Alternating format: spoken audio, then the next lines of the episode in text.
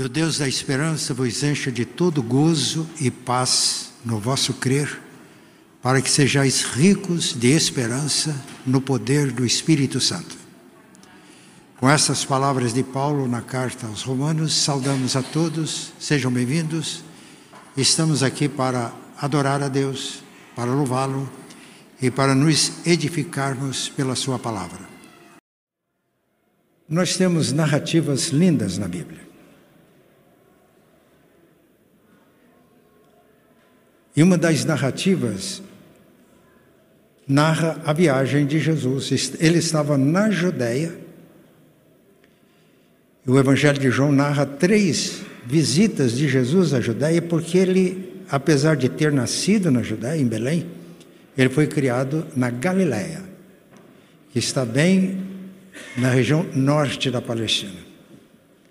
Por isso que a gente entende que o ministério de Jesus foi três anos e meio, por causa das narrativas de João, das três viagens que ele fez durante a Páscoa a Jerusalém. Ele está retornando para a Galiléia, onde ele fez o seu quartel-general, numa casa, numa cidade chamada Cafarnaum, à beira-mar. E entre o sul e o norte da Palestina, Judéia, Galiléia estava Samaria. E para ir da Judéia para Samaria, sem fazer o desvio, tinha que atravessar o Rio Jordão e atravessar lá em cima outra vez, tinha que passar pela Samaria. Chegaram a uma cidade chamada Sicar. E nessa cidade, ele ficou perto de um poço que tinha sido cavado por Jacó, enquanto seus discípulos foram à cidade comprar comida. Por volta do meio-dia, Jesus, à beira daquele poço, uma mulher foi apanhar água. Parece que era um poço comunitário. A mulher foi ao meio-dia porque era a hora que pouca gente estava lá ela não seria importunada. Era uma mulher que tinha vivido com cinco maridos e estava vivendo com um homem que não era marido dela. Isso poderia causar alguns problemas para ela ir buscar água num poço comunitário quando as outras mulheres estavam lá pegando água. Ela foi ao meio-dia. E com quem que ela se encontrou? Jesus estava lá. Jesus sempre vem ao nosso encontro. Ele quer nos encontrar. Ele é cheio de graça, de amor. Ele diz que ele veio buscar e salvar os perdidos. Ele diz que os sãos não precisam de médico, mas os pecadores precisam. E aquela mulher teve a oportunidade de ter um encontro com Jesus. Ela chegou e Jesus pediu que ela desse água para ele. Dá-me um pouco de água. Ela estranhou, primeiro, porque um judeu geralmente não falava com a mulher em público. Segundo, porque ela era uma mulher samaritana. Terceiro, porque ela ficava um tanto inseguro, porque o procedimento dele não tinha muita aprovação da sociedade. Ela ficou surpresa porque ele falou com ela: Dá-me de beber. Disse, Senhor, o poço é fundo. A gente está desprevenido aqui agora. Geralmente as pessoas trazem acorde, o balde para tirar água lá do fundo. Eu sei o que é isso. Onde eu morei na zona rural era assim que funcionava, não tinha água encanada. E como é que você, sendo um judeu, pede de beber a mim, que sou uma samaritana? Ela estranhou. Jesus disse: se você soubesse quem é o que fala com você, você é quem pediria. Ele te daria água viva. Jesus está aqui usando a metáfora da água as metáforas da água e da sede para alcançar o coração daquela mulher. Se você soubesse quem é que fala com você, Quem que estava falando com ela? Um judeu. E os judeus não se davam com os samaritanos. Ela estava surpresa porque um judeu estava dirigindo a palavra a ela, uma mulher samaritana. Ela disse: Senhor, onde é que tem essa água? Ela ainda não estava entendendo a dimensão espiritual do que Jesus estava transmitindo para ela. O Senhor é maior que o nosso pai Jacó, que fez esse poço, ele bebeu o gado e deu para os filhos beberem. Aí Jesus disse uma coisa surpreendente. O que beber da água desse poço, H2O, torna ter sede. Mas aquele que beber da água que eu lhe der, nunca mais terá sede. Pelo contrário, esta água vai se tornar no seu interior numa fonte que jorra para a vida eterna. Ah, a mulher ficou interessada. Ela não estava ainda alcançando o que Jesus estava dizendo para ela. Não sabia nem quem estava falando com ela. Para ela era um judeu. Era um homem. E de homem ela entendia. Ela já tinha tido cinco maridos. E morava com um homem que não era marido dela.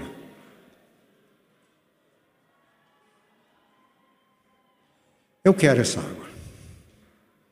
Onde tem essa água? E agora aqui eu chamo a atenção dos irmãos. Nós estamos estudando João capítulo 4.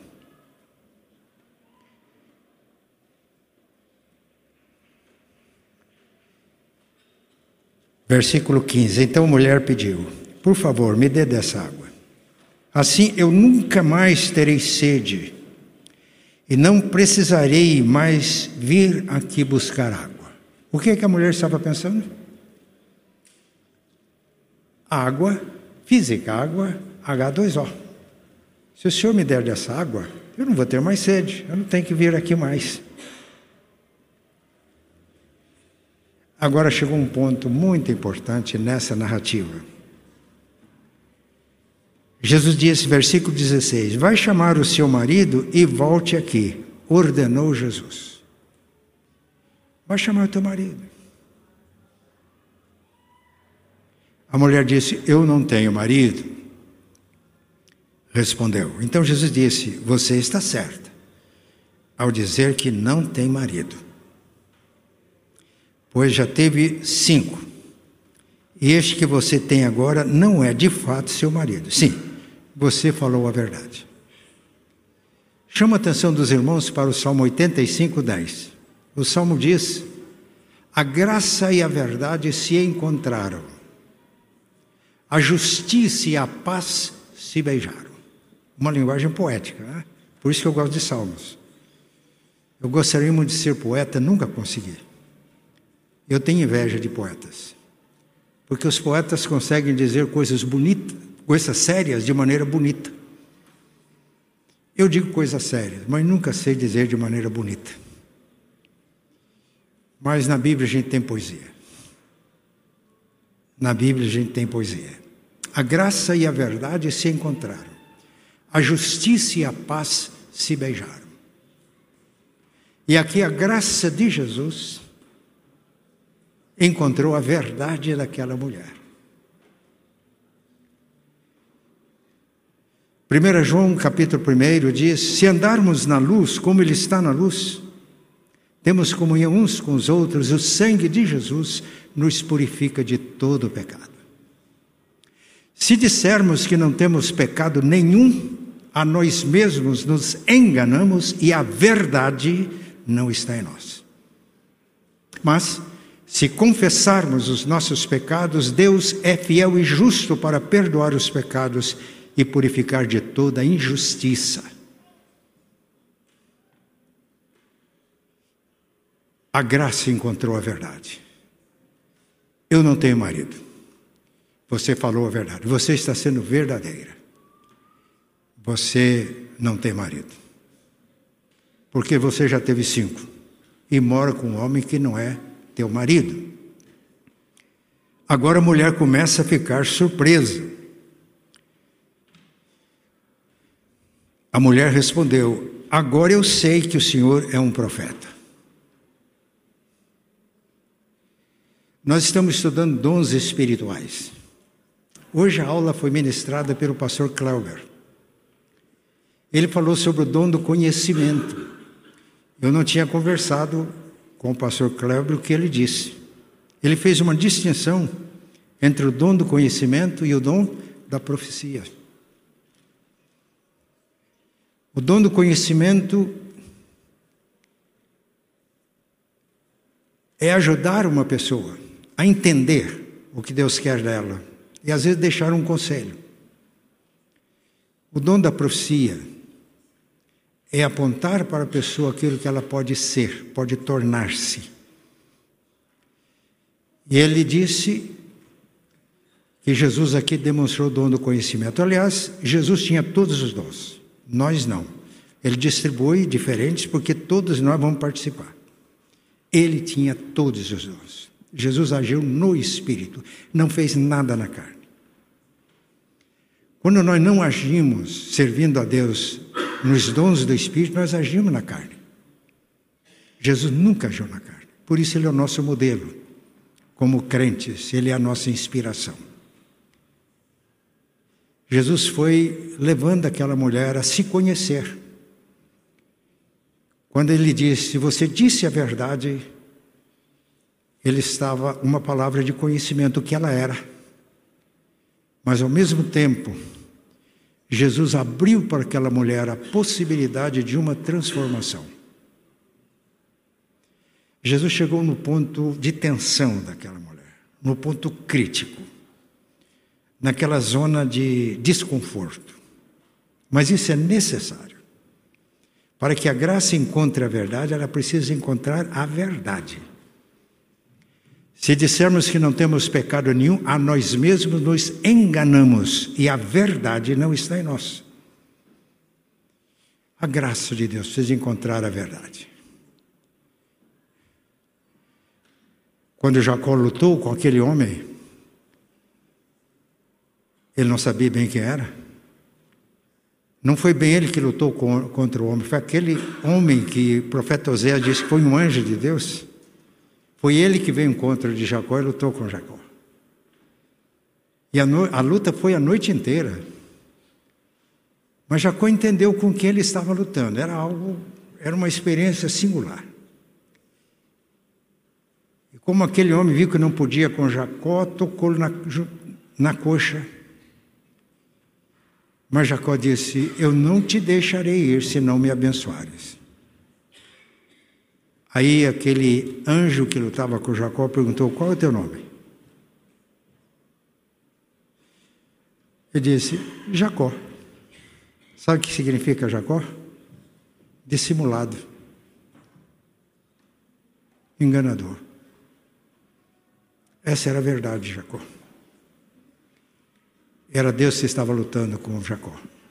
E a graça precisava de encontrar a verdade, a confissão. Eu sou isso. Eu já referi aqui a experiência de um pastor, fez seminário, seminário muito bom, aprendeu a estudar a Bíblia, aprendeu a fazer exegese, aprender tem noções das línguas originais, o que é que o texto realmente diz. Aprendeu a organizar o material bíblico, homilética, para pregar. Aprendeu hermenêutica, como é que eu interpreto a Bíblia no contexto dela, trazendo para o nosso contexto. Aprendeu tudo isso. Mas ele estava profundamente insatisfeito.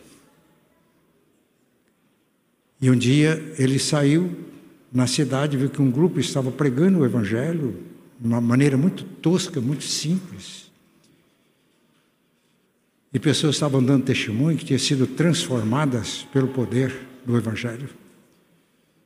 Ele pediu a palavra, e lá vai o reverendo para a frente, né? com todo o uniforme de reverendo, terno e gravata.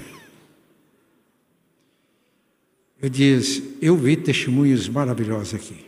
Pessoas que foram pegas na sarjeta foram transformadas pelo poder do Evangelho e demonstram muita alegria. Eu falei: Eu queria ter essa experiência. E se for necessário que Deus permita que eu vá para a sarjeta, para que encontre um Deus tão maravilhoso como vocês encontraram. E tenha essa experiência que vocês têm. e foi para casa. Foi orar. Coração mais pesado do que nunca. Tinha que pregar no domingo seguinte. Que drama. Que drama. Ele continuou orando. Já estava chegando meia-noite. Ele disse: Senhor, eu, eu não vou para a cama sem que o Senhor me abençoe.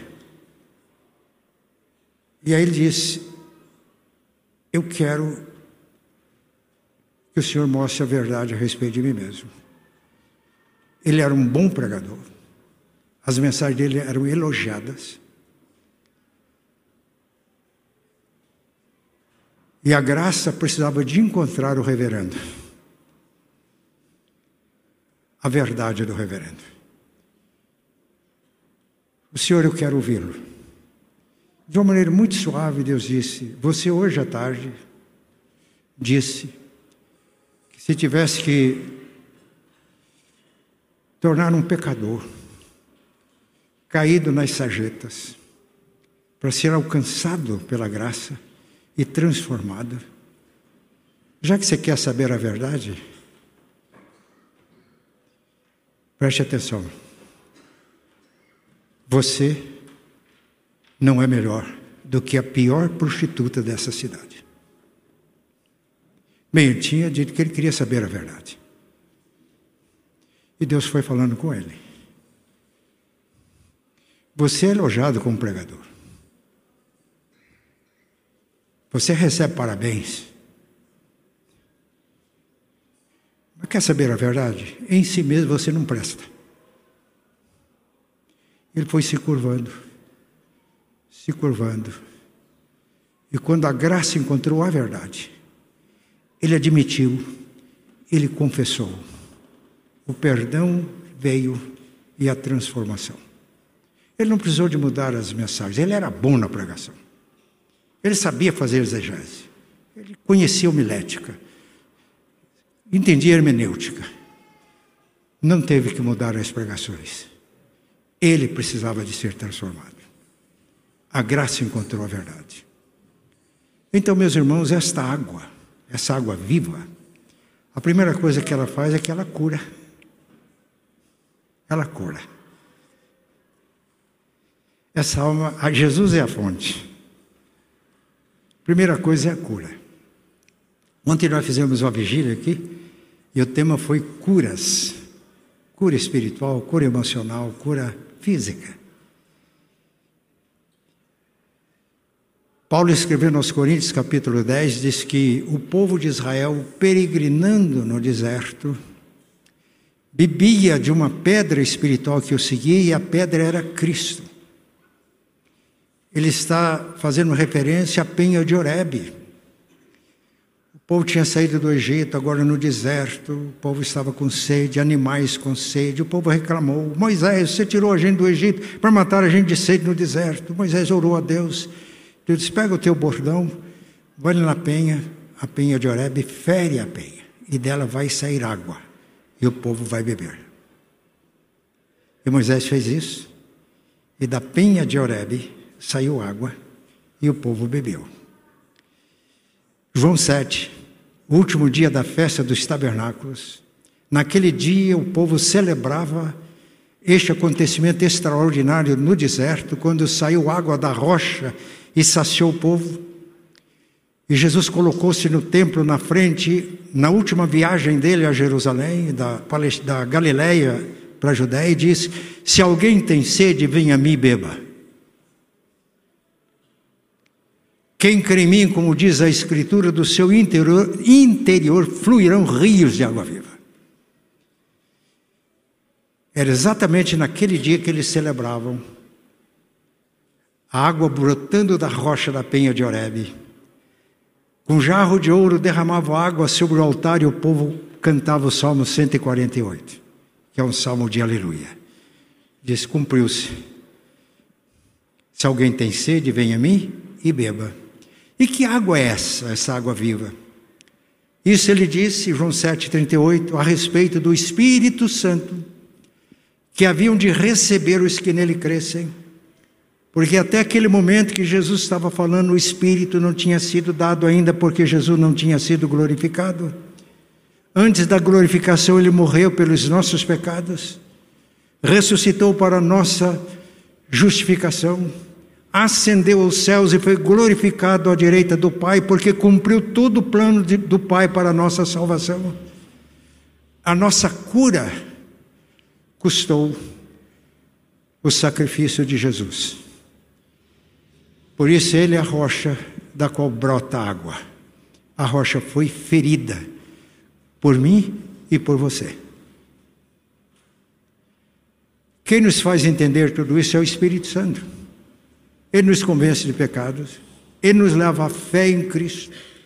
E quando cremos em Jesus, somos batizados com o Espírito Santo, que ele derrama sobre nós. E veja como Paulo explica isso na epístola que ele escreveu a Tito, no capítulo 2, ele diz: Pois antigamente nós mesmos não tínhamos juízo, éramos rebeldes e maus.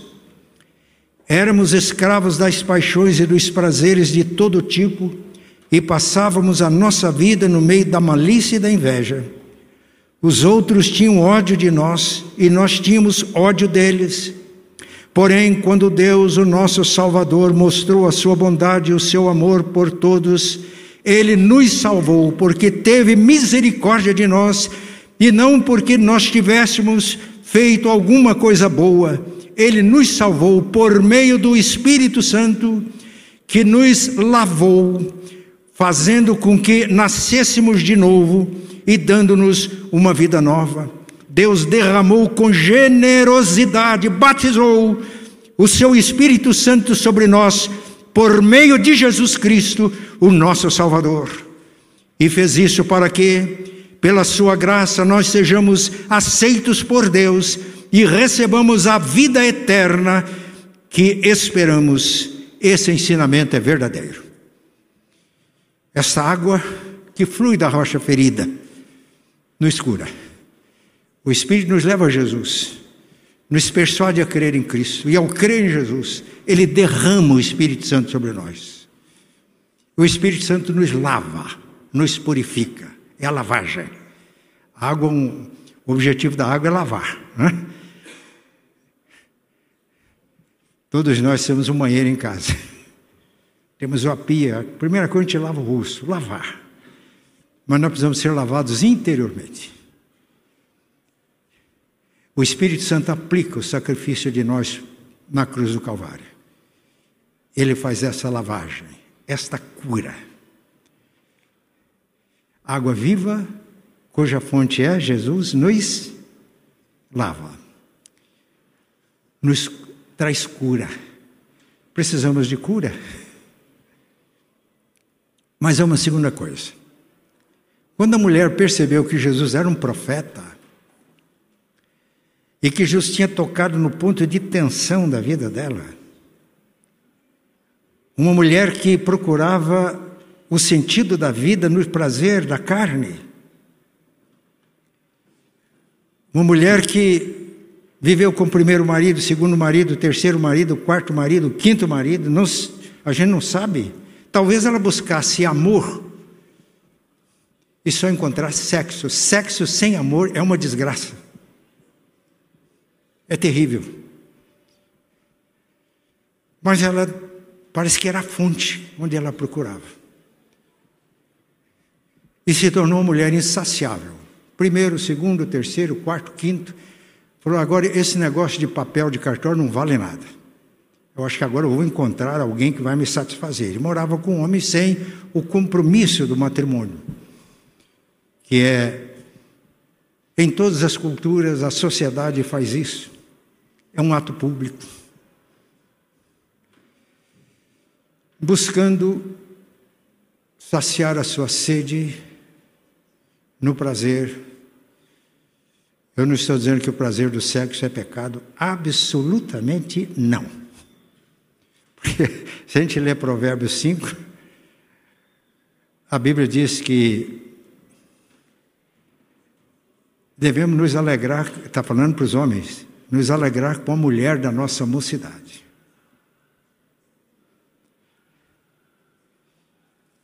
Ela é a nossa gazela graciosa, é a corça de amores. O autor de Provérbios diz: Sacinte os seus seios todo o tempo, embriaga-te com as tuas carícias. O lugar na Bíblia onde diz que o homem pode embriagar-se é com as carícias da esposa. O prazer que o sexo proporciona é legítimo, mas quando nós não encontramos a fonte verdadeira, isso é que vai nos satisfazer, o sexo é decepcionante. E aí vão para, os, para as perversões sexuais. Quanto mais perversão, mais insatisfeito fica. Quanto mais busca da satisfação pelo sexo, mais desejo tem. E torna-se insaciável. Mas a mulher quis desviar o assunto. Geralmente, quando a gente está chegando no ponto de tensão, porque não é só sexo, não. Eclesiastes 5,10 diz: quem ama o dinheiro nunca se farta do dinheiro. Quem ter, quer ter muitas propriedades nunca se farta com a fartura, é sempre insaciável, com abundância. No fim, o único, uh, o único benefício que ele tem é de saber que é rica. Porque quanto mais ele tem, mais ele tem que. Mais são os olhos gordos no que ele tem insaciáveis. Jesus tenta, ah, perdão, a mulher tenta desviar do assunto. Ela tenta conversar sobre religião. Eu vejo que o Senhor é profeta. Nossos pais adoraram nesse monte, Gerizim. O Senhor disse que em Jerusalém é o lugar onde se deve adorar. Então, já que o Senhor é profeta, porque o Senhor revelou os segredos do meu coração, onde é que a gente deve adorar? a gente sempre procura fugir do assunto quando toca lá. Ah, você fraudou o erário público sonegando imposto. Você está falando mal do próximo. Você é um maledicente. Você é um adúltero. Ainda que não esteja praticando mal de adultério, mas os seus olhos estão sempre infiel.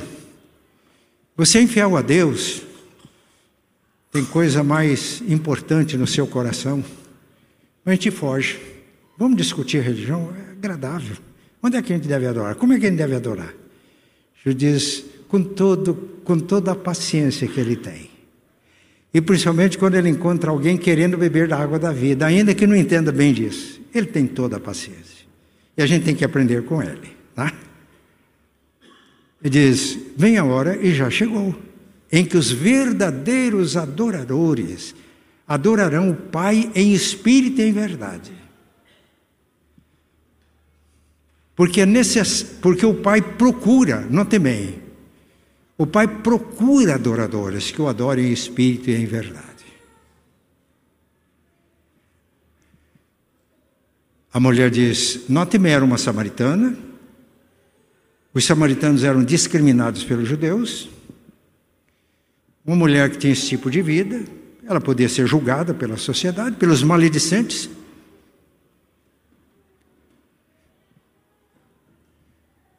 Mas ela conhecia a Bíblia.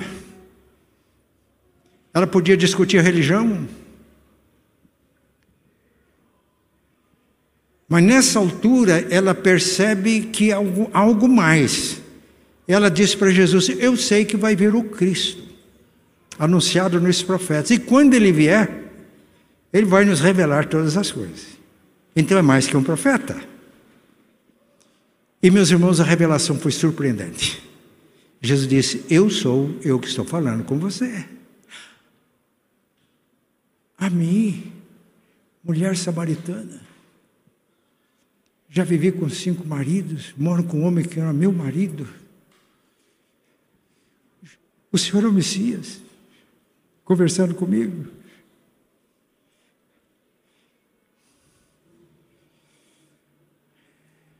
Ela está diante do Deus encarnado. Porque a graça encontrou a verdade. Ela não fugiu nesse ponto. a justiça de Deus está alcançando essa mulher. Porque pela graça é que nós somos salvos. E Paulo diz: justificados pela fé, temos paz com Deus. Nós somos salvos quando paramos de nos justificar a nós mesmos. Nos rendemos, admitimos a nossa verdade.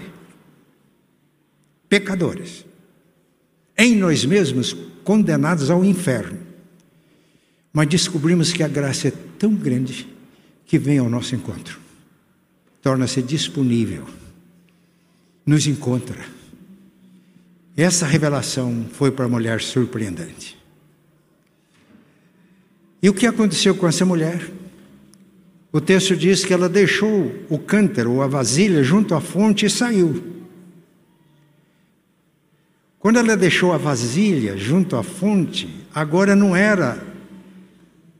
Ela entendeu que o poço de Jacó era importante, mas que não era a fonte da água que satisfaz. Quem satisfaz é Cristo. E quando ela diz, eu sei que ele vai vir, diz, eu sou, eu estou falando com você agora. Foi um encontro dela com Cristo. Não era um judeu apenas, não era um profeta, era o Cristo, filho do Deus vivo, que encontrou a mulher. E Jesus quer encontrar cada um de nós. Jesus quer encontrar os religiosos que sabem discutir religião, mas que não tem coragem de assumir a sua verdade diante de Deus, como aquela mulher assumiu.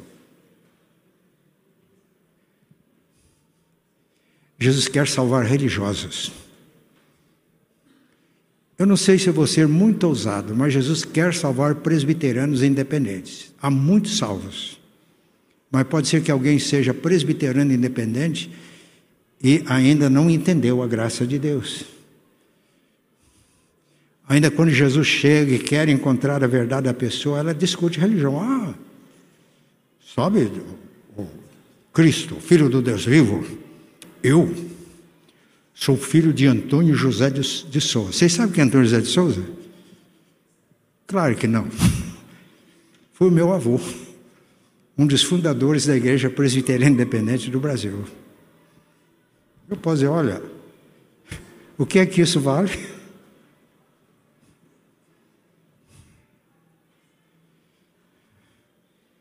Eu sou aqui da origem dessa igreja, eu ajudei a construir esse templo. Me explica, Jesus, onde é que a gente deve adorar? Que jeito deve adorar? Começa a discutir essas tolices religiosas. Mas quando nós entendemos que a graça em Cristo nos alcançou e que Ele está conversando com o pecador e que já abrimos o coração, a mulher nem sabia que ela tinha sido salva que abriu o coração para o Messias, o Espírito Santo já foi derramado, foi lavada, foi curada. E agora?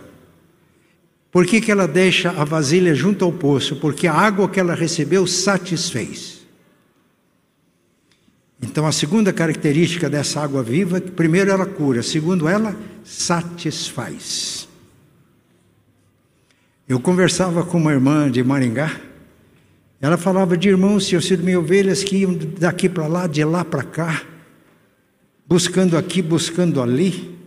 Ela dizia para mim, pastor, essas pessoas precisam de encontrar com Jesus. Ele satisfaz, foi a expressão que ela disse para mim. Quando nós nos encontramos com Jesus, todo lugar onde está é bom. Tem um hino que eu gosto muito que diz: Depois que Cristo me salvou, em céu o mundo se tornou. Até no meio do sofrer é céu a Cristo conhecer. Não é um lugar que me transforma, não é Jerezim, não é Jerusalém, não é esse templo. É Jesus. Quando a gente idolatra muito o templo, ele atrapalha a gente a seguir Jesus. ele precisa encontrar a nossa verdade. Vamos lembrar sempre da história do reverendo. Numa noite memorável, a graça de Jesus encontrou a verdade de um reverendo soberbo, sabia muito, conhecia muito, tinha uma cabeça grande de conhecimento, mas o coração totalmente vazio de Jesus. Ele não teve que mudar as pregações dele, mas Jesus teve que transformá-lo. E a igreja dele foi transformada também a partir dessa experiência.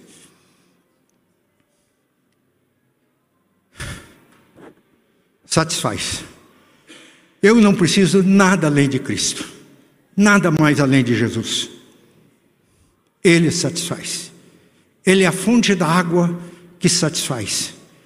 Portanto, a mulher deixou a vasilha junto ao poço, esqueceu do poço de Jacó. O poço era importante, claro, a água é importante, H2O, todos nós sabemos que é importante.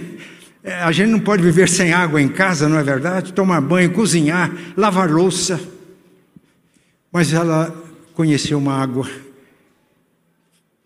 que satisfaz a sede essencial da nossa alma, que é sede de Deus. É muito citado uma expressão de Pascal que dizia que o coração humano tem um vazio do tamanho de Deus e só Deus pode preenchê-lo. Beber dessa fonte. Mas o que aconteceu, meus irmãos? A mulher que se satisfez porque até esqueceu a vasilha, o cântaro junto à fonte. Aconteceu mais. Notem o texto que eu citei de João 7, 37 diz: quem crê em mim, como diz a Escritura, do seu interior fluirão rios de água viva. Então, primeiro, essa água nos cura, segunda, ela nos satisfaz, terceira, ela transborda. Sabe o que é, Thaisa, ser um missionário? E todo crente deve ser? Tem aqueles que vão para outros lugares. É transbordar essa água. transbordar água viva. Porque às vezes a gente está insatisfeito. A gente é crente, mas está insatisfeito. Transbordar. E para transbordar essa água, a gente tem que ter sede. Se alguém tem sede, venha a mim e beba. Quem crê em mim, como diz a Escritura, do seu interior fluirão rios de água viva. Ezequiel teve uma visão de uma água que saía do trono. E quem estava ali mostrando as coisas caminhou com ele. Vamos entrar no rio. E a água dava pelos artelhos. Mas vamos mais. Aí a água dava pelo joelho. Mas vamos mais nessa água. Caminhava, a água dava pela cintura. Mas vamos caminhar mais. Aí a água não dava mais para caminhar. Tinha que nadar. Se nós lermos no Apocalipse 22, diz que do trono de Deus e do Cordeiro sai um rio de água viva. Essa água sai do trono, e à medida que esse rio que sai do trono vai passando, ele vai trazendo vida onde há morte. As árvores às margens do rio, elas, flore elas ficam verdes, florescem e começam a dar muitos frutos. Meus irmãos, qual é o santuário de Deus? Onde Deus habita? A igreja de Corinto tinha muitos grupos. Tinha o, o grupinho que era de Cefas de Pedro, dizia: Não, Pedro é o apóstolo. Ou dizia: Não, Pedro é o apóstolo, mas quem pregou o evangelho para nós foi Paulo. Ah, então Paulo. E aí formava um grupo de Paulo. Não, Pedro é meio rude, Paulo é muito forte nas cartas, mas quando ele está presente é um pregador fraquinho. Então o importante mesmo é Apolo, porque Apolo era um grego orador que convencia todo mundo. Apolo é um grupo do Apolo. Aí outros falavam: vocês, todo mundo estão errado. Nós somos do grupo de Cristo. Paulo foi muito incisivo na sua carta. Ele disse: quem é Paulo? Quem é Pedro? Quem é Apolo? Nós somos servos através dos quais vocês creram, o crescimento vem de Deus. Porque na igreja de Corinto alguns estavam fazendo discípulos dele, mas meus irmãos, a ordem de Jesus é fazermos discípulos de Jesus. Aí Paulo diz: vocês não sabem, preste atenção, vocês não sabem que vocês são o santuário de Deus? E que o Espírito de Deus habita em vocês, o santuário de Deus, que o Espírito de Deus habita em vocês, falando vocês, não está falando agora do coração do crente, está falando da comunhão dos crentes. Porque se alguém destruir o santuário de Deus, Deus o destruirá, porque o santuário de Deus, que são vocês, é sagrado. O que é sagrado, meus irmãos, não é isso aqui. O que é sagrado é a comunhão dos crentes. O fato de eu simplesmente entrar nesse templo não me deixa mais santo nem menos santo. Mas o fato de eu estar em Cristo, Cristo em mim, o Espírito Santo dominando o meu coração e a minha vida, e criando unidade no corpo. Não tem o grupo do fulano, o grupo do Beltrano. Não existe reino de ninguém, o reino é de Deus. E todos somos servos de Deus. Isso é necessário. Então a água brota do santuário, brota da comunhão agora dos crentes, onde Deus está. Esse, e deve, esse rio deve ir crescendo. Igreja, primeira igreja presbiteriana independente, que todos nós sejamos curados pela água viva que sai de Jesus. Todos nós sejamos saciados com a água viva que sai de Cristo. Mas que esse rio cresça. Tornozelo, nos joelhos, cintura, torne-se o rio. E onde esse rio for passando, ele vai curando. Na sociedade.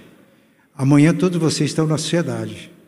Lá no comércio nas escolas, profissionais liberais. Esse rio, onde vai passando, ele vai levando cura, transbordando. Se não me engano, no dia 30 de abril foi feita uma vigília aqui. Eu estava viajando, fui a grande Muzambinho, centenário da minha igreja, igreja minha, minha cidade natal. Eu deixei um, uma gravação e o que eu fiz naquela gravação, eu não estava presente, eu quero fazer agora com os irmãos. Né? Jesus, água viva, Jesus é a fonte, cura, satisfaz e transborda. E quando transborda, torna-se um rio. E onde o rio vai passando, vai levando cura, vai levando vida. As árvores vão ficando verdes, produz frutos. É isso que Deus quer que a gente seja. Mas para beber dessa água a gente precisa ter sede. Eu pergunto: estamos com sede? Quando é que a gente está com sede? Se você estiver com sede mesmo, água é essencial, água é necessária. Se botar numa mesa duas barras de ouro, e botar ao lado uma jarra com água fresca. Você está com sede, o que, que você vai pegar? E aquela é a sua oportunidade. Essa é a oportunidade. O que, que você vai pegar? Se você não tiver com sede, se você amar mais o dinheiro do que a tua vida, porque você vai morrer de sede, você vai pegar a barra de ouro. O que, que o mundo oferece? Você está com sede? Você precisa de cura? Essa água que sai do cordeiro trazer cura para você? Você anda insatisfeito? Nada serve. Não está contente com o que você ganha, não está contente com a sua família. Para você a culpa é, da esposa, a culpa é do esposo. Na igreja a culpa é do pastor, do presbítero. Sempre insatisfeito. Você está insatisfeito?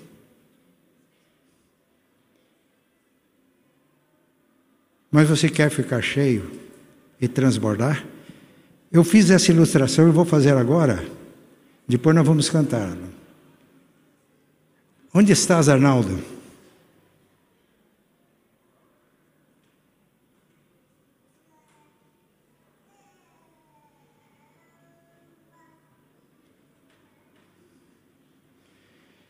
Você vai me ajudar, Arnaldo. Pode ficar com. Pode colocar aqui. Você pega a jarra e segura o copo debaixo da jarra. Preste atenção. Deixa aqui. Aí. Por enquanto não, não despeje. Esse copo representa a nossa vida. Ele está vazio. A gente pode encher esse copo com uma porção de coisas. A mulher tentava encher com sexo. Tornou-se insaciável. A gente quer encher com dinheiro. Ah, se eu tiver dinheiro. E trabalha, trabalha. Quanto mais dinheiro você tem, mais insatisfeito você fica. Ah, drogas. Você toma a primeira, já, já não satisfaz, tem que ir para a segunda, torna-se um viciado. Por quê? Porque você está vazio. Jeremias 2,13 diz que o meu povo cometeu dois pecados. A mim me deixaram manancial da água viva e cavaram cisternas rasgadas que não retêm as águas. Até o crente, quando ele está bebendo não da fonte, da água viva, bebendo do mundo, ele recebe, mas não satisfaz. Mas Jesus é a fonte permanente, porque ele morreu glorificado, é glorificado à direita do Pai hoje que ele envia o Espírito Santo. Então você conheceu a fonte e você vai beber da fonte. Pode derramar agora. Bem, Deus derramou o Espírito Santo generosamente, a gente leu em Tito 3. Mas você começou a ficar encantado com o mundo. Começou a abandonar a fonte. Fica em cima aqui, em cima, em cima do copo abandonou a fonte, começou a cavar cisternas, rotas. Você é um crente insatisfeito. Mas você é crente. Tem água aqui. O Espírito não te abandonou. Ele fica triste, ele se entristece, a Bíblia diz. Às vezes você até apaga o Espírito, mas ele está aqui. Mas aí você entende que as cisternas rotas não satisfaz, aí você procura Jesus. Pode despejar. Está bebendo água viva. Está quase cheio. Ainda cabe alguma coisa aqui? Então você continua buscando nas cisternas rotas. Mas você é crente. O Espírito Santo não te abandonou. Você entristece o Espírito. Às vezes até apaga o Espírito. Você percebe, não, eu preciso da água viva. Jesus está sempre, é uma fonte sempre acessível. Pode ir. Bem, o que que o copo está agora? Cheio. Cabe mais alguma coisa? Precisamos de cavar cisternas? Não. O crente se satisfaz com o que Deus está dando para ele. Pode ser pobre. Nos meus, no meus 56 anos de pastor, pessoas muito felizes que eu tenho encontrado, Arnaldo, eram pobres, materialmente falando. Mas que riqueza! Pessoas que viviam glorificando a Deus, cheia do Espírito. Mas a pessoa continua sob a fonte. Pode continuar, Arnaldo. Pode continuar. Pode, que a fonte é generosa. Pode continuar. Bem, note bem que essa bandeja que está na frente representa o mundo. Agora o copo não apenas está cheio, mas o que, está acontecendo? O mundo está recebendo. Isso é evangelização. Isso é missão.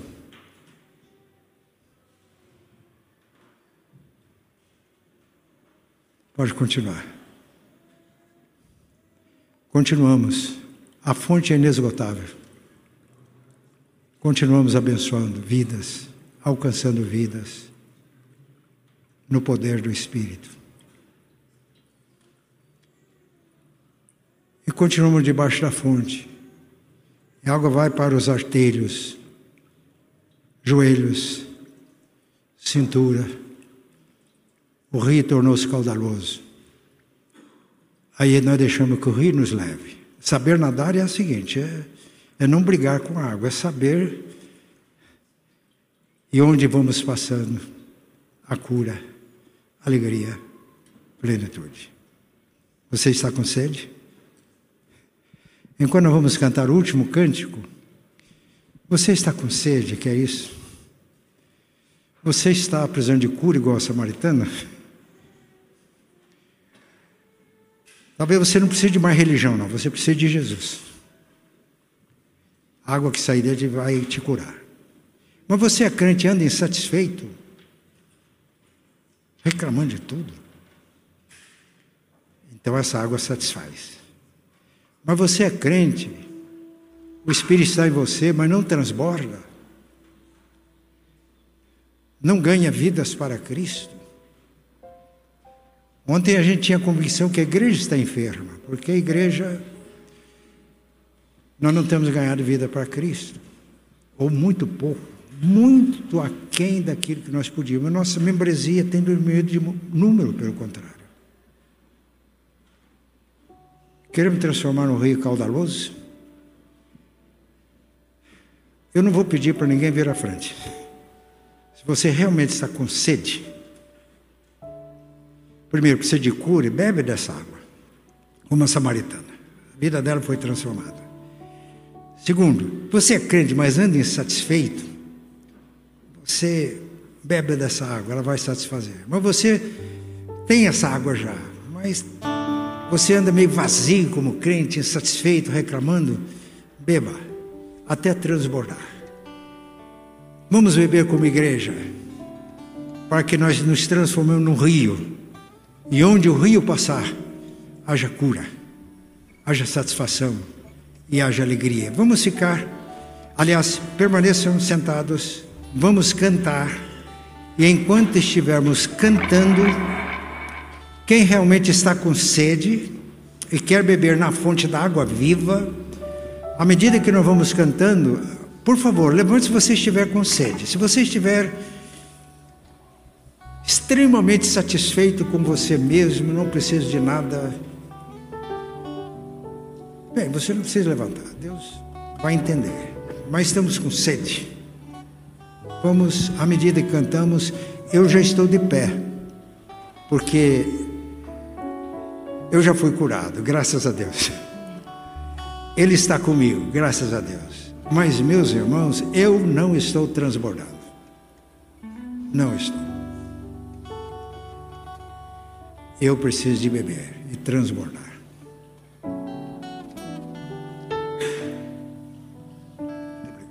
Muito obrigado, Arnaldo.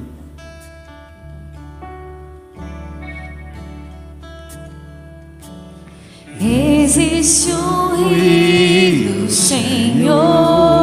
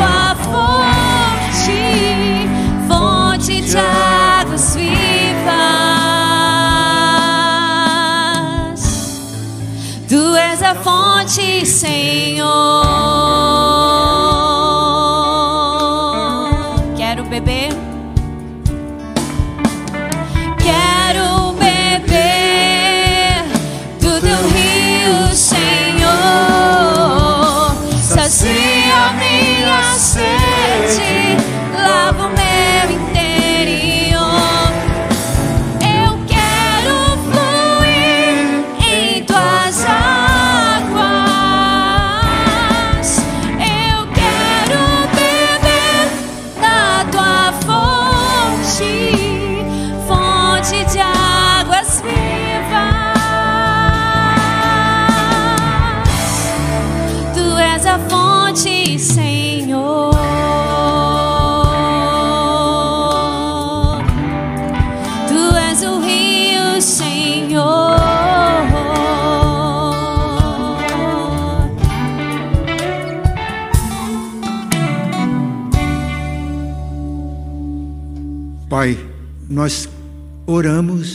Cantando, reafirmamos a nossa sede, reafirmamos a necessidade da água viva para nos curar, da água viva para nos satisfazer. Queremos continuar bebendo para transbordar para que sejamos uma bênção para Curitiba. E alargando a nossa visão missionária, sermos uma bênção para o mundo, alcançando vidas onde quer que o Senhor quer que sejam alcançadas pelo testemunho desta igreja. Estamos com sede, Senhor, por isso chegamos a Ti agora e bebemos na certeza que do nosso interior fluirão rios de água viva. Em nome de Jesus, amém.